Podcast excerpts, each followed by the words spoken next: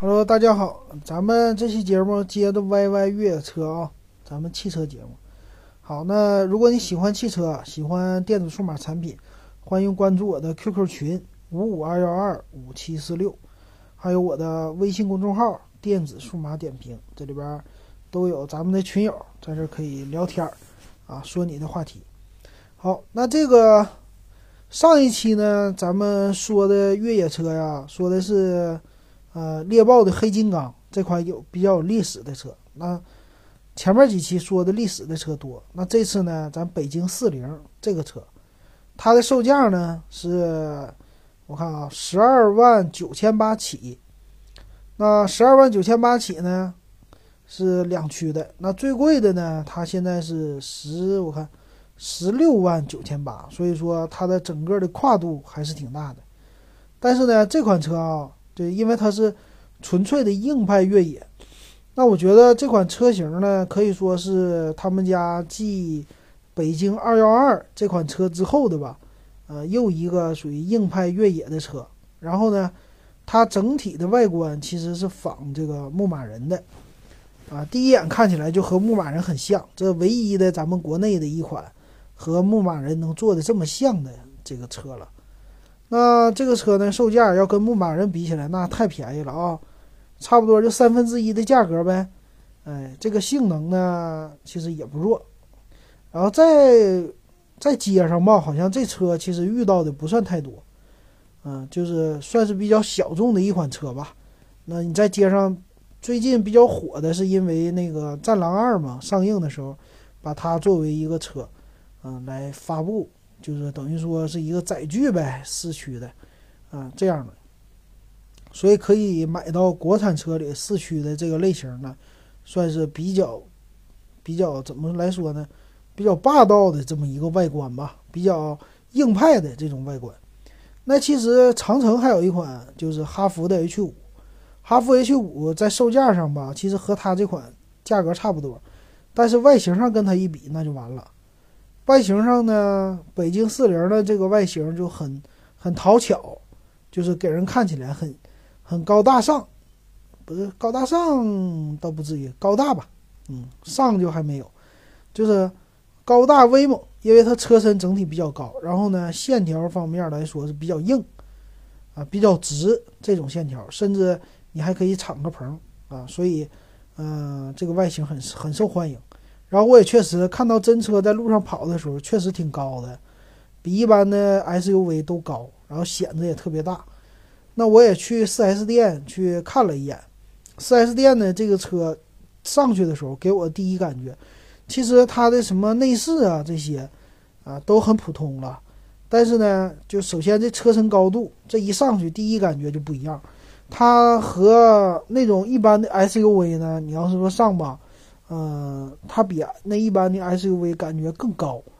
所以我在上的时候，整个就是腿迈上去以后，你要么就屁股先上去，像坐面包车似的；要么呢，你就把你的那个脚上去一支，用手拉着自己上去。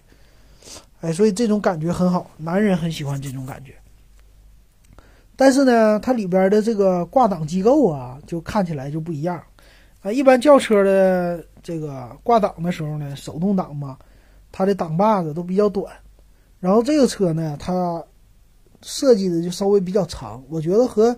北斗星啊那个挺像的。北斗星也是那种比较长的，所以你基本上挂档的时候呢，一档你就得往前推，二档往下压，三档往上推，四档往下压。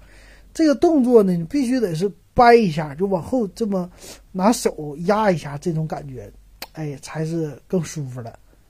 所以说，就是啊，这个车给人的感觉吧，并不是像一台轿车的啊，所以整体来说都是很很有野野性或者说复古吧这种感觉。好，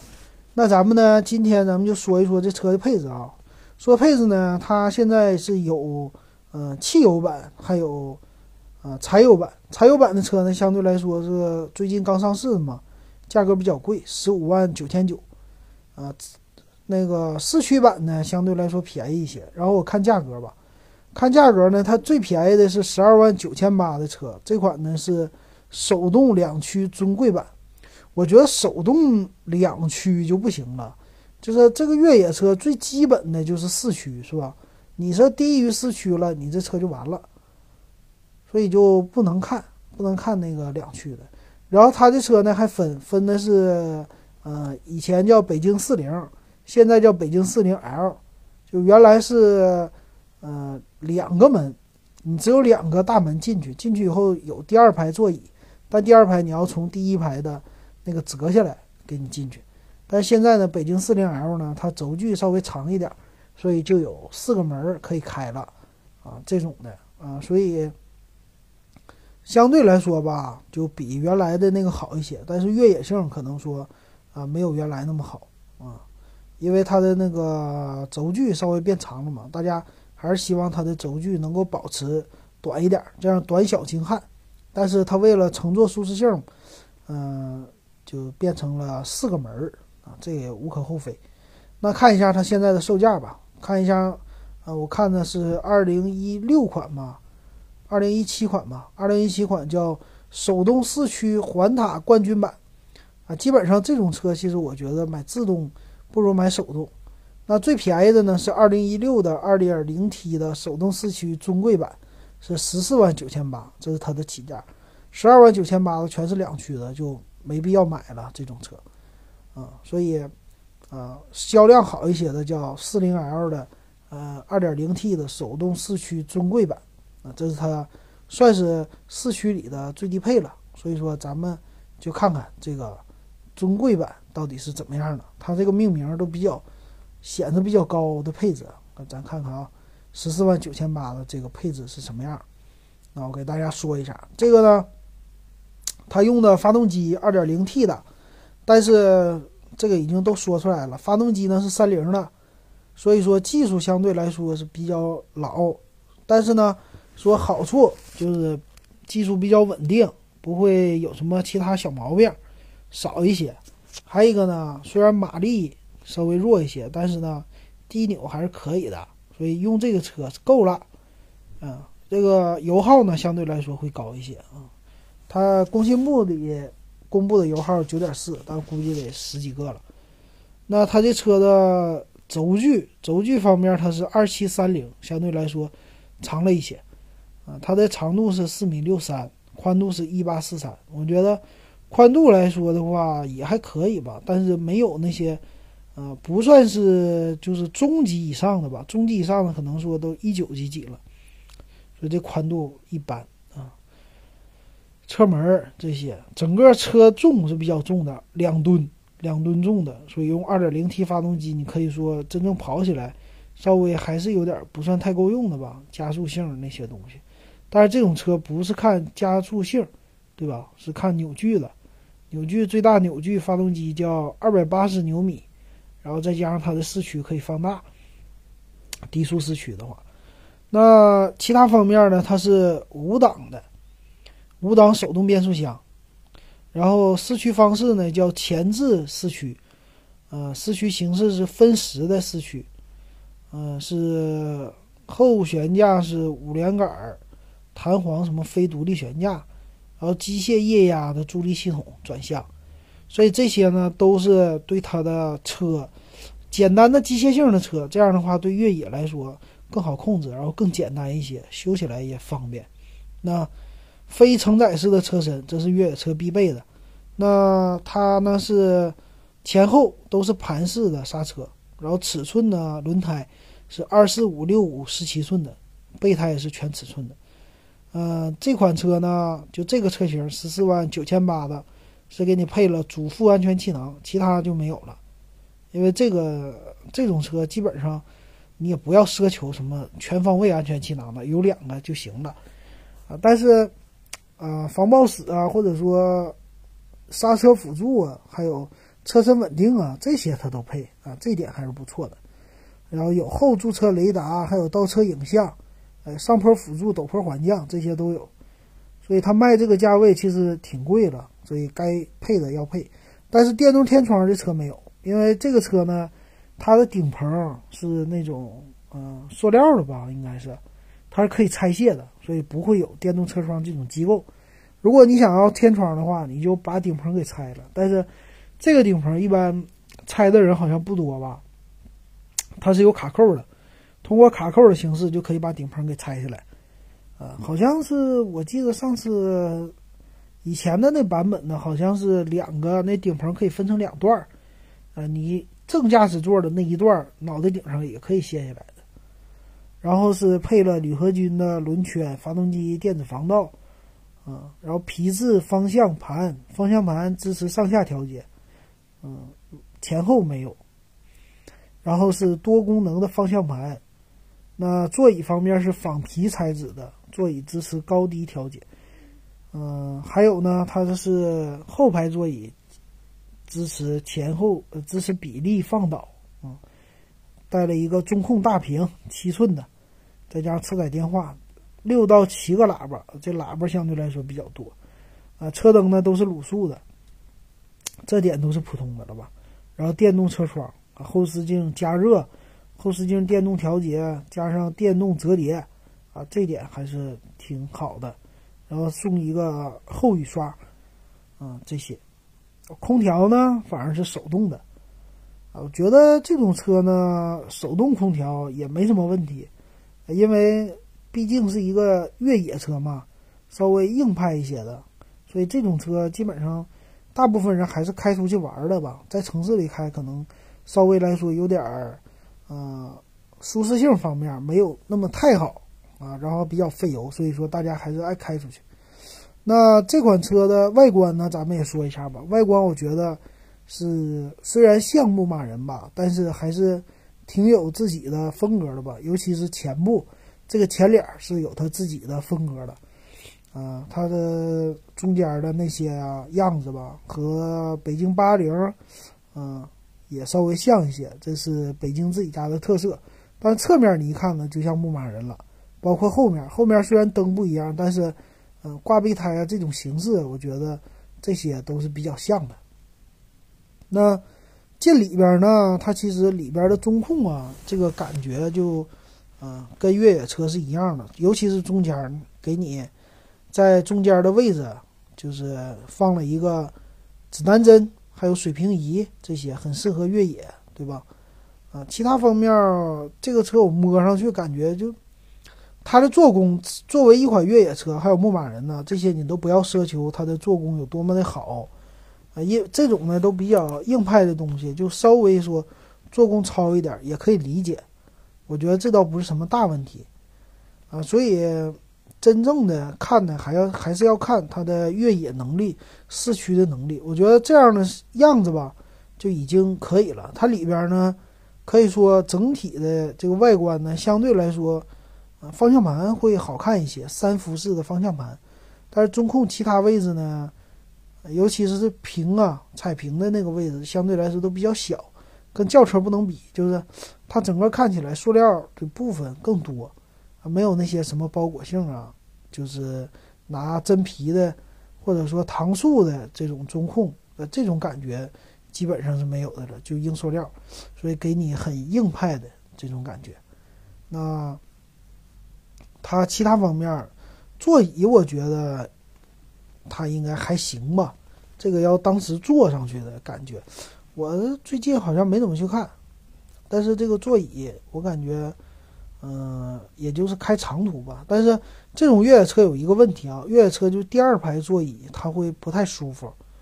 所以这款车好处是它我看第二排座椅的三个头枕都有了，但是呢，就嗯坐起来我感觉座椅呢底下稍微平一点吧，就坐在这个地方，我觉得不会是太舒服了吧，但是一般坐也够用了。啊，这种，其他方面储物空间，这个因为它加长了嘛，加长以后储物空间是够了，后边的后备箱的整个的这个空间呢都是挺大的，你要是正常拉个货没什么问题。嗯，好，那最后呢再说一下这个车的二手车，我看了一下吧，就是最开始的北京四零这个版本，现在最便宜的差不多是能最低的我见到是七万一。啊，这基本上都是二零一四款的，因为这车它是二零一四那年上上市的嘛，等于说也上市了快四年了。那整体来说，现在能买到的最便宜的就是都是二零一四款。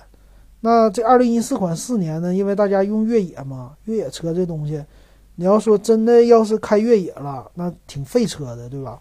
所以他们的价格相对来说便宜一点。我最便宜的是七万一，然后大部分呢，一四年款的车呢都是八万五左右吧，八万到九万之间这么一个。然后也有人自己改装的，但是。公里数啊，看起来有的是挺高的，有的能给你开到八万、十万公里都有，但是有的比较低，就是按照正常一年一万这种的。所以我觉得呢，北京四零的保值吧，应该是没有那么太好的，所以大家可以试试，就是嗯买二手的，因为这种车毕竟还是出去玩的嘛。你要是真是买一辆新车呀，十五万块钱，我觉得还是稍微有点贵的吧。嗯，这个车，啊，就是这种感觉。但是呢，因为它的外形比较好，我也是挺喜欢这车的外形的。这车呢，给我的感觉就像牧马人，因为啊，硬派的东西吧，给男人他是非常喜欢的。虽然你可能说，天天我就是在公司里，我也不出去，你很很难有机会出去吧。但是呢，我有一辆这么样的车开。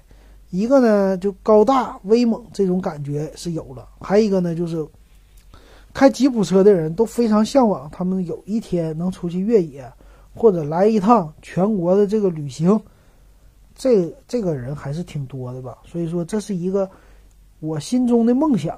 啊！要虽然我还没有实现，我没有去全国旅行，但是呢，我先把这车开上。反正这些油耗呢，在城市里十几个油我也能承受，只要短途的话。那这个车呢，还有一个问题，就说起油耗了吧？啊，你的这个油耗啊，你要真正越野的时候，那油耗是很大的，因为它都是低速的嘛。低速我们知道一档、二档啊，这些都比较费油的，所以呃，油耗还是每个人肯定这车会开出不同不同的油耗来。尤其是在越野的时候，这点就不要纠结了。所以，嗯，其他方面就质量问题了。但是这些方面，我觉得买个二手车相对来说质量也不算太纠结了吧。那些新车呢，它基本上北京汽车的质量也就是这样。所以你买新车，呃，它也有问题，只不过它给你带保修，但是你要经常修也很麻烦。所以我是看吧。再等个一两年，它降到六万多块钱儿，差不多可以一低一点的价格买这个二手车来玩一玩。那如果你买新车是十五万多，嗯，你全下来的话可能十六十六万多，将近十七。你花这么多钱玩，你可能过个，除非你说你买个新车，你去跑全国，来个全国旅行。如果不来的话，那同价位的车其实。呃，买轿车也好，买 SUV 也好，都可能买到比它配置高的多得多的车，但是呢都没有四驱，所以真正玩越野呢，其实比它便宜的也有哈弗 H 五，所以这个车呢，其实，在整体来说，它的性价比来说不占什么优势，所以买新车的话，我觉得挺不太合适的，但是买二手车就好了，二手车呢，现在八万多块钱。它总比你买一个新的北京二幺二强，对吧？北京二幺二呢下来也得七万多，所以你买个二手的花八万多块钱，那你这个跟二幺二相比，你配置很高。然后你跟哈佛比呢，你跟新车比你也比较便宜。你跟那个哈佛的二手比呢，你们俩的这个价位差的不太多，可能一两万，甚至都一样。但是你的外形还比哈佛好看。所以说，总体来说，二手车它的性价比算是更高的。我觉得，如果要是我买的话，我会更喜欢来倾向于买个二手车，然后出去玩玩，玩完了以后也不心疼。哎，因为玩越野的时候，你磕了撞了，甚至断了轴了，这些都太正常了。所以你修起来你也不会太心疼的这东西。啊，希望啊，好，咱这期节目就做到这儿啊，希望大家继续关注我这个 YY 越野车的节目。还有呢，啊，如果你喜欢，也是期待有一天吧，咱们都能够来一次，开着这种越野车自驾来一个环游中国，甚至环游世界的这么一个呃旅程吧。啊，我的目标是先把中国给它环游了，啊，不知道你的目标是什么？欢迎加我的群里边，咱们一起讨论讨论啊。